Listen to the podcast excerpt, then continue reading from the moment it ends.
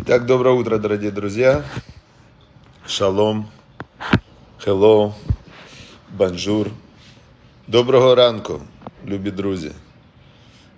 And, uh, как говорят, Guten Morgen, Guten Morgen. И вот я хотел на итальянском, красиво, как сказать на итальянском, доброе утро. Аривидерчи, это до свидания. Не помню. Значит, мы продолжаем изучать Тору. И... Ой. Сегодня 19 Минахим Ава, 19 число месяца Минахим Ава. И 16 августа. Все, мы перешли через экватор лета, уже дни резко сокращаются, дни резко сокращаются. Вы обратили внимание, сейчас уже солнце все раньше и раньше садится с каждым днем. И уже пошли все процессы, мы знаем, после 15 ава, после полнолуния, мир начал приближаться к осени. Я прямо очень-очень жду, что вот скоро осталось 40 дней, осталось нам всего лишь до Роша Шана, и наступит новый цикл. Прямо конкретно, в, вот сейчас мы 19 находимся в Минафихим Ава, через 11 дней начинается Рошходыш Элуль. И написано, что в этот месяц Илуль, это месяц, когда нужно просмотреть, вот целый месяц нужно заниматься то, что называется хижбон нефеш, просчитывать свою душу. То есть посмотреть, что ты делал в прошлом году, как ты вообще духовно рос, развивался, что с тобой было. И целый месяц мы занимаемся чувой. Да, чува это возвращение к обнулению установок, возвращение к заводским установкам. Чува это пожалел, сказал, эх, зачем я это делал? Все, в следующем году буду делать по-другому. И ты так весь месяц себя исправляешь. Давайте хорошо этот месяц подготовимся. Вот Илуль будем заниматься чувой, да, законы чувы будем изучать, как обнулиться, как, э, как сбросить с себя вот эту вот всю э, наносную шкуру вот этого старого года, который закончился, уже заканчивается года стресса, травм, войны, э, значит, ну, страхи вообще какие-то. И чтобы зайти в Новый год в в Рошашана прийти с, уже прям с конкретно такими с мощными духовными планами, и чтобы Всевышний следующий год дал каждому из нас и миру в целом, чтобы Всевышний сказал, все, значит, раз вот эти вот воикра, которые входят на уроки, они, значит, э, Всевышнему служат, дам хороший год, будет мир уже, все. Те, которые безнадежные, они уже безнадежные, а те, которые надежные, они, значит, уже сделали хазрубы чува, стали такими по-настоящему, вернулись к раскаянию. И Всевышний скажет, о, скажет, пускай будет хороший год, война заканчивается, все, значит, перекуют, как пророки говорили, перекуют мечи на орала.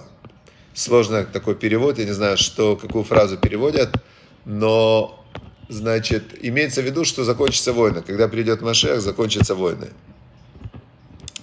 Хорошо, друзья, все. А, теперь мы изучаем кни... мы изучаем конкретно служить Всевышнему. Это не просто я люблю Бога, а служить Всевышнему это выполнять какие-то заповеди, какие-то действия, которые выражают эту любовь. И, значит, сегодня вот нам в книге Айом Йом рассказывает нам Любавичский Рэбе о том, что есть порядок, которого должен придерживаться тот, кто надевает во время молитвы четыре пары тфилин. Ну, я вам покажу, что такое тфилин. Значит, тфилин это специальные такие, вот если вы видели, такие кожаные коробочки, которые одевают на, во время молитвы, одевают ее на лоб и на руку. Вот так они выглядят, да? Позвоночник, все, слава Богу, уже выздоровел. Вот этот тфилин, который одевают на руку, это коробочка, внутри такая черная штучка, а внутри еще молитвы. Четыре четыре отрывка истории. И такую же штучку одевают на голову. Вы наверняка видели много раз евреев, которые молятся в таких э, э, твилинах. Значит, э, но в Торе написано так, и будут слова эти, повяжи слова эти на руку твою, и будут они украшением над глазами твоими, и все. Письменной Торе больше ничего не написано. В письменной Торе написано, что повяжи слова эти на руку твою, и будут они украшениями над глазами твоими. Может, наколку надо сделать, написать здесь Шма Исраиль, не дай бог, да? То есть подумает, например, кто-то прочитает в Торе, напиши, повяжи их на руку твою. Может, их надо как-то платочком написать на платочке и платочек повязать. А может, будут они здесь украшением над глазами твоими. Может быть, надо здесь написать Шма Исраэль, татуировку сделать. Но устная Тора нам точно говорит. Устная Тора нам говорит, что здесь должны быть четыре отрывка. Э, на пергаменте написано четыре отрывка из э, Торы.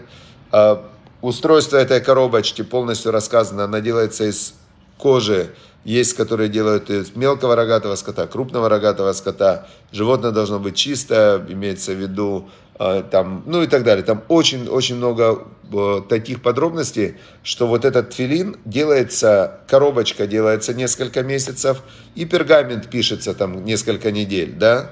То есть это такая очень серьезный процесс.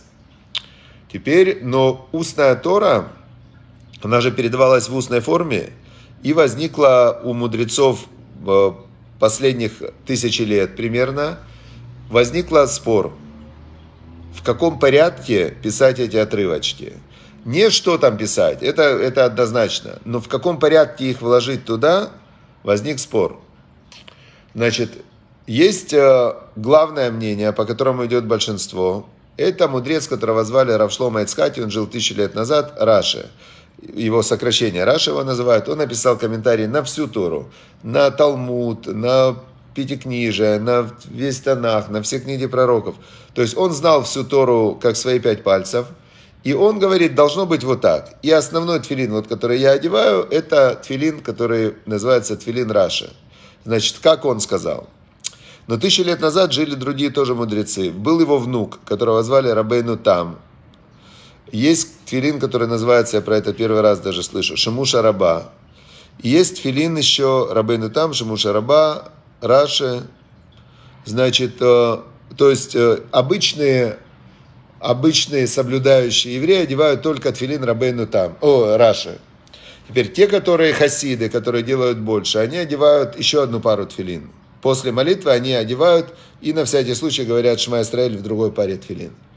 Те, которые, оказывается, есть такие, которые одевают четыре пары тфилин. И вот здесь, э, вот в сегодняшнем отрывке я даже не буду читать, или давайте я прочту. То есть, вот смотрите, насколько есть глубина даже в простом действии.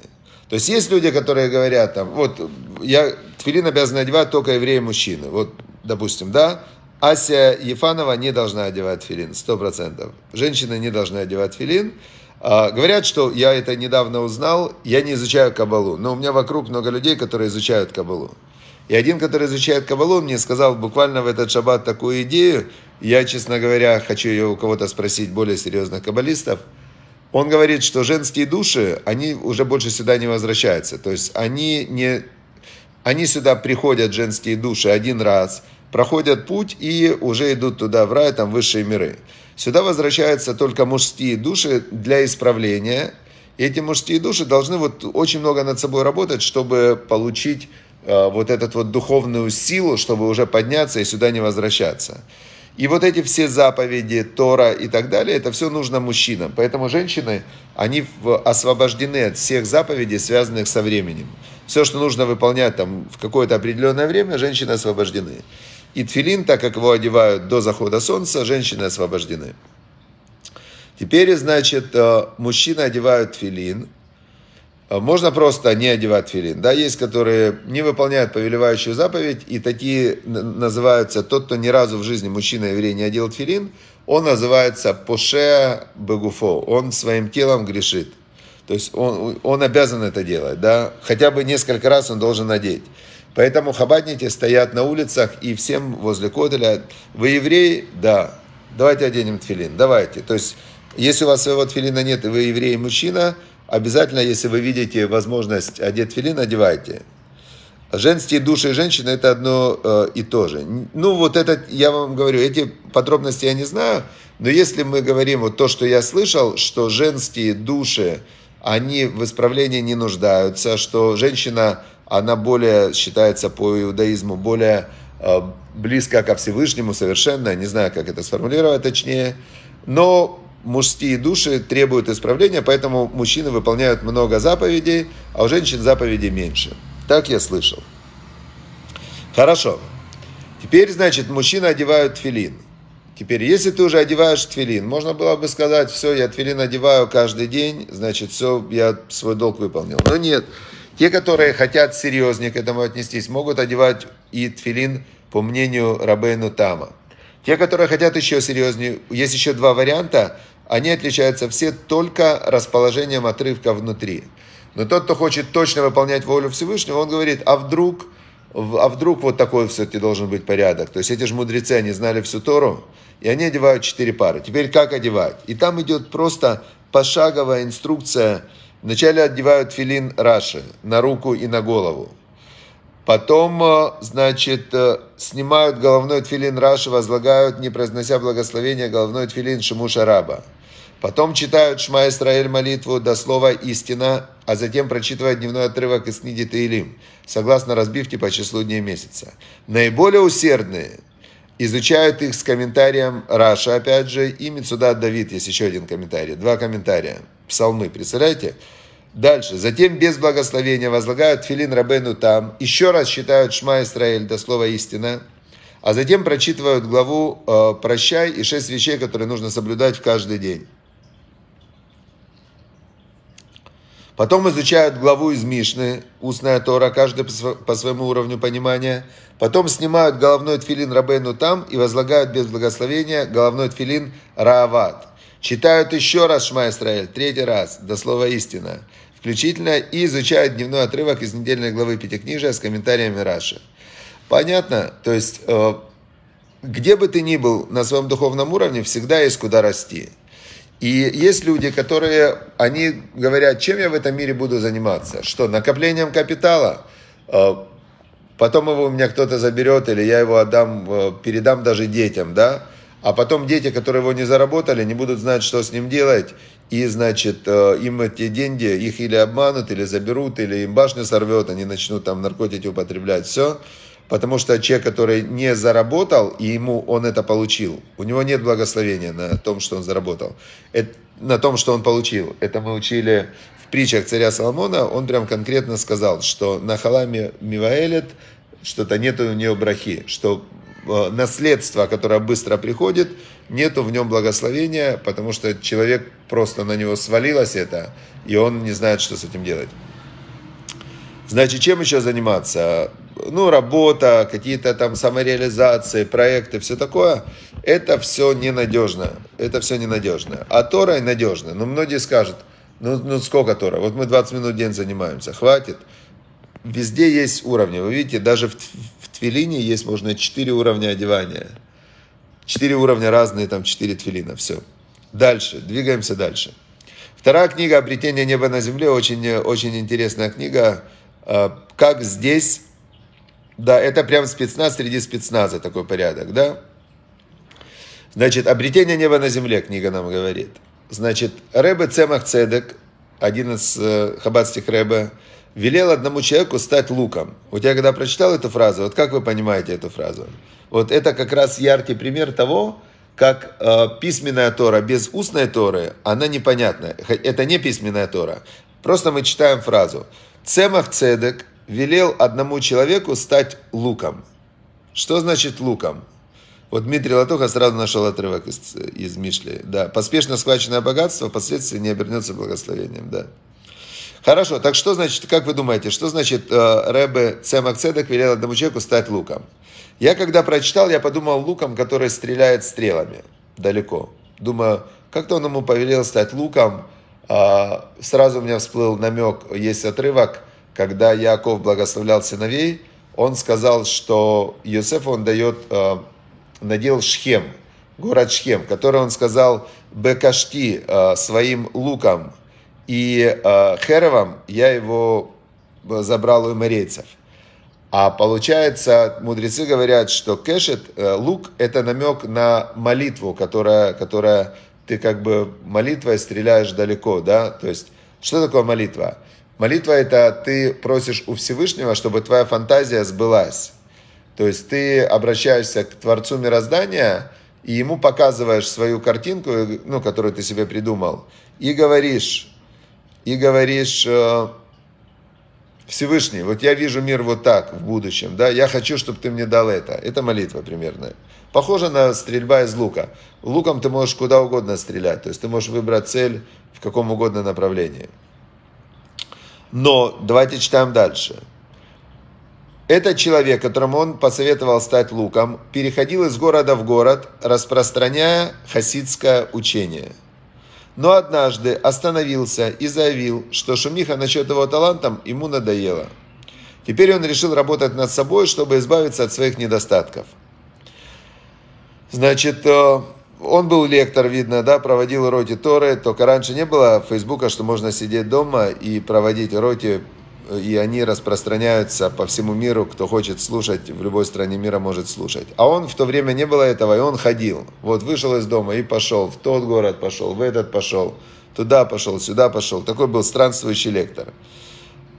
А в конце концов он э, говорит всем, ну смотрите, вы думаете, что я вот рассказываю, э, рассказываю, объясняю, э, призываю изучать Тору, а у меня что ли нету моих внутренних э, проблем, недостатков, э, каких-то плохих качеств, мне что ли самому не надо учиться, спокойно там молиться по 6 часов в день, медитировать, одевать по 4. Он говорит, я хочу надевать по 4 тфилина, а я ношу всего один с собой, и то маленький. У меня вот этот тфилин я вам показал, он очень маленький. Почему? Потому что я раньше много ездил, к сожалению, не по Торе, а по работе, по, просто по бизнесу. И я э, заказал себе маленькие твилинчики. Маленькие твилинчики, они, они проверенные, они кошерные, все. Но они маленькие, и все равно есть какое-то сомнение, что а вдруг там что-то, ну вот какая-то пимпочка на буквочке не так написано. А хабадники, которые хасиды, они одевают, у них твилин огромный, прям самый большой, чтобы не ошибиться. Но у меня такой тфилин есть тоже, он у меня дома, потому что он тяжелый, его в дорогу не возьмешь. А четыре пары тфилина в дорогу возьмешь? Вообще не возьмешь. И вот этот вот, э, вот этот вот человек, которому, который был лектор странствующий, ему Цамакседок сказал, ты должен луком быть. Он ездил, ездил. Потом говорит, все, я не хочу. Я хочу работать над собой. Сидеть дома, вставать с восходом солнца, одевать четыре пары тфилинов, целый день учить Тору и вот все, и медитировать. Учить Тору, медитировать, значит, выполнять заповеди спокойненько, медленно, так, чтобы, знаете, медленно-медленно так выполнять заповедь, чтобы чувствовать, думать, наблюдать. Э, каванот есть разные такие очень высокие каванот, те, которые каббалисты, они, когда они выполняют какую-то заповедь, они визуализируют э, имена Всевышнего. Там есть очень много э, способов написания качеств Всевышнего. У Всевышнего как бы имена, когда мы говорим, мы описываем его какие-то качества. Всевышний сам не описуем. И каббалисты, когда они выполняют заповеди, они визуализируют эти буквы, имена Всевышнего, какие-то энергии, сферот. То есть это можно так, одну заповедь, можно целый день одну заповедь выполнять.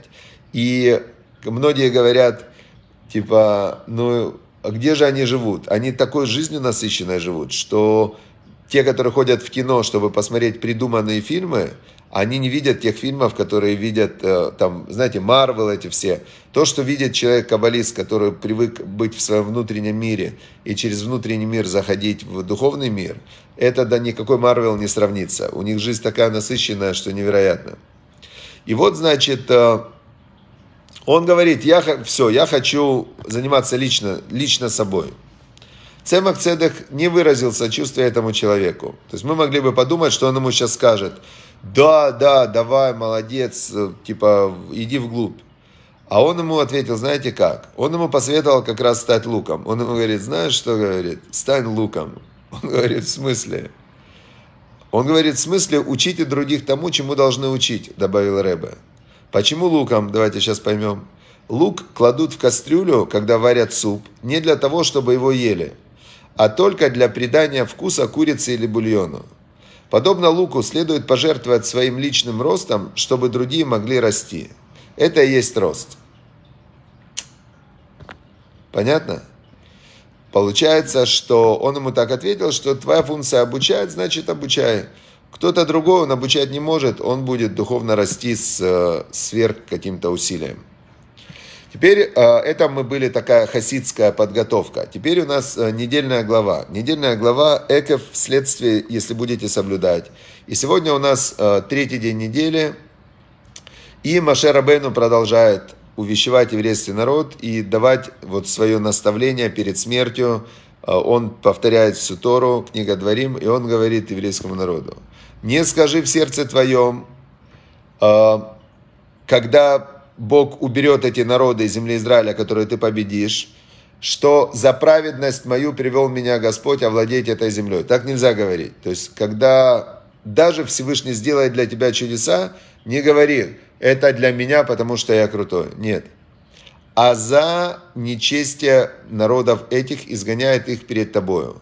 То есть Всевышний у каждого народа есть такое коллективное, коллективное такой я когда-то слышал такое слово, его используют э, мистики разные, эзотерики, эгрегор они называют это.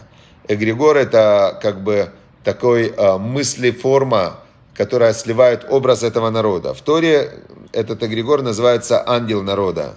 То есть у каждого народа есть ангел, который соединяет духовную сущность как бы народа, и эти ангелы, есть 70 ангелов, они присоединяются к более высокому уровню, и там э, есть дальше Всевышний и так далее. У еврейского народа ангела, который соединяет еврейский народ, зовут Михаэль. Я еще помню. Михаэль – это, значит, э, ангел еврейского народа. Теперь, значит, э, говорит Машерабейну, когда вы победите те народы, которые жили на земле Израиля, когда вы зашли сюда, нельзя сказать, что за праведность мою Бог, значит, изгоняет дал мне победу. Нет, за их, наоборот, за их зло. Эти народы делали зло, значит, Всевышний сейчас их изгоняет, часа, чаша терпения Всевышнего наполнилась, и, значит, все. А, дальше Всевышний говорит, еще раз он повторяет, что еврейский народ был выведен из Египта и приведен в землю Израиля и назначен народом священников, потому что Бог поклялся так Аврааму, Ицкаку и Якову. Все, то есть и это, об этом надо помнить, что есть э, Всевышний поклялся, на этом все заканчивается. И знай, дальше идет продолжение. Ваядата, и знай ты, да познай, пойм, ну пойми. Тилоби циткатеха, ашем лакеха нотен лиха это ареца това азот. Что не за праведность твою Бог всесильный твой дает тебе эту землю хорошую в наследство. Потому что ам кше орев ата, народ жестоковийный ты. Еврейский народ называется в Торе жестоковыйным. Кшеоров, тяжелая, тяжелая затылок. Что это значит? Упертый. Кшеоров это жестоковыйный, упертый. Вот ты упираешься во что-то и все. Теперь, если евреи упираются в хорошую сторону, да, посмотрите, а, посмотрите, пожалуйста, там вот эти хасиды, например, да, вот все, он ходит в Штраймеле. И все. Почему ты в Штраймеле? Папа мой ходил в Штраймеле, дедушка ходил в Штраймеле, и я буду ходить в Штраймеле. Все. А лето сейчас, посмотри, лето. Нет. Я хожу в Штраймеле, все, отстаньте, никаких изменений. Все. Это называется качество жестоковыйность. Она может быть направлена на любую, на любую идею, и самые такие вот упертые идейные люди – это евреи, да, такие упертые. Теперь, значит, э, Маше Рабейну продолжает. Народ, народ жестоковыйный ты. И вот сейчас то, что нужно вспоминать каждый день. Одно из шести вещей, которые в Торе написаны «Захор», «Помни», «Альтишках» и «Не забывай». Это нужно вспоминать каждый день. Это шер икцавта, это шем элокеха бамидбар. Что гневал ты Бога Всесильного твоего в пустыне с момента, когда вышел ты из Египта, и до момента, когда ты пришел в это место – значит, э, непокорным вы были Богу. Какой, какой, можно сказать, ужас, да? Об этом нужно помнить каждый день. Но я вам скажу, вот смотрите, насколько, насколько с одной стороны каждая фраза, она может быть двухзначная. То есть Машер Бейну им говорит, помните, и каждый день помните, как вы гневали Всевышнего со дня, как вы вышли из Египта, и до этого момента, как вы пришли сюда. Это позитивная фраза. С одной стороны, она говорит о том, что будьте скромны и, ну, то есть не за праведность вашу вы это получили. Но с другой стороны, эта фраза дает огромную надежду. Какую надежду? Что даже при том, что они гневали Бога, даже при том, что они 10 раз его гневали, не зашли в землю Израиля, не сделали этого золотого тельца, Бог не отказался от еврейского народа. А это значит, что у каждого есть надежда. У каждого есть надежда, мы видим здесь что даже в случае, если Бог открылся лично, дал Тору, расступилось море, и они видели все это, и гневали Бога, выступали против Него, и Бог их простит, то что? то значит у каждого есть надежда. И эта фраза, она с одной стороны, она, видите, она двузначная. Значит, дальше. Помни, не забывай, как ты гневил. Э, значит, у Бехорев и Кцавтем это Шем. И в Хореве, это когда они получили Тору, вы разгневали Бога. И Бог хотел вас уничтожить. Помните, как Он хотел вас уничтожить? Э, когда я взошел на гору, Машарабену им напоминает, и взял я лухот, э, каменный лухот, каменные скрижали, и с горы я спустился с этими скрижалями, на которых было написано 10 заповедей. Что? Что было тогда? Помните, он им говорит? Когда через 40 дней спустился со скрижалями, что было? Значит, они сделали золотого тельца. Я вам сейчас расскажу историю. Э, очень я слышал это Рава Мнон Он говорит, смотрите, вот мы сейчас живем в Израиле, да? Израиль, э, еврейское государство, соблюдает шаббат. Один раввин пришел, говорит, в школу, в обычную общеобразовательную еврейскую школу в Тель-Авиве. Там изучают Танах, изучают, ну так, изучают как один из предметов. Это не религиозная школа. Этот раввин зашел в, в класс, младшеклассники, и им говорит, дети, кто разбил скрижали? Хотел спросить, вот что, это же в Торе написано, мы знаем, кто разбил скрижали. В классе тишина такая, дети сидят на этого равина, смотрят, никто ничего не говорит. Тут один мальчик начинает плакать на задней парке, начинает плакать. Равин говорит, что ты плачешь, почему ты плачешь? Он говорит, Рэбе говорит, это не я, это не я разбил скрижали, я вам честно говорю, я не разбивал никакие скрижали. Рэбе говорит, да, говорит, вообще, что здесь происходит? Пошел, нашел учителя этого класса и говорит ему, вы знаете, что у вас в классе происходит? Тут говорит, что? Это школа, говорит, еврейская школа, Тель-Авив. А, вы знаете, я зашел, спросил, кто разбил скрижали, и весь класс молчит, а один мальчик начал плакать и сказал, что это не я. Что, что у вас в классе происходит? Рыба говорит, это ужасно. Говорит, успокойтесь, пожалуйста, это ужасно. Покажите мне, кто это сказал. Тут говорит, вот тот мальчик. Рэбе на него, этот учитель на него посмотрел, говорит, Рэбе это не он. Я не знаю, что за скрижали, но я вам точно говорю, он не разбивал. Это очень мальчик такой скромный, тихий, он точно не разбивал ваши скрижали. Тот говорит вообще учителю, как, и вы что, вы не знаете, кто разбил скрижали? Говорит, это ужас какой-то. Пошел к директору школы и говорит директору школы, говорит, это, это Тель-Авив, это Израиль наших дней. И я спрашиваю, кто разбил скрижали, этот мальчик плачет, говорит, не я. Учитель говорит, это не он. Говорит, что у вас в школе происходит? Директор говорит, «Э, Рэбе, успокойтесь, я вас понимаю, я понимаю, что, конечно, скрижали вещь, наверное, ценная была, ваши скрижали эти, да? Я готов уплатить, сколько стоили скрижали, что там у вас разбили, ну, то есть тоже не в теме.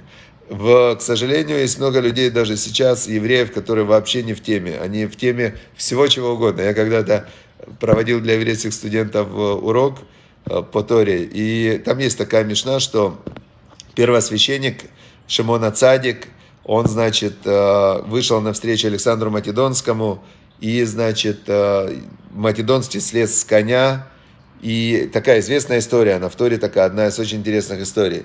И я этих еврейских студентов, они вот так сидят, меня слушают. Я говорю, вот дети, вот смотрите, он был последний первосвященник а, Шимон Ацадик, он был 40 лет первосвященник храма, да, первого храма. Я говорю, подождите, второго храма, он был первосвященник во время второго храма 40 лет.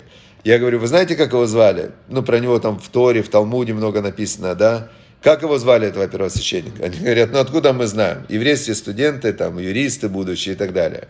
Я говорю, хорошо, дети, вот вы не знаете, как звали, ну не дети они уже были. Я говорю, вы не знаете, как звали первосвященника, перед которым Александр Македонский слез со своего коня, поклонился и не разрушил тогда Иерусалим, не разрушил храм. Я говорю, вы этого не знаете. Зачем вам знать еврейскую историю, знать Тору? Зачем же? А вот говорю, а как звали коня Александра Македонского? Кто знает? Но они говорят, ну это все знают. Кто не знает, как звали коня Александра Македонского?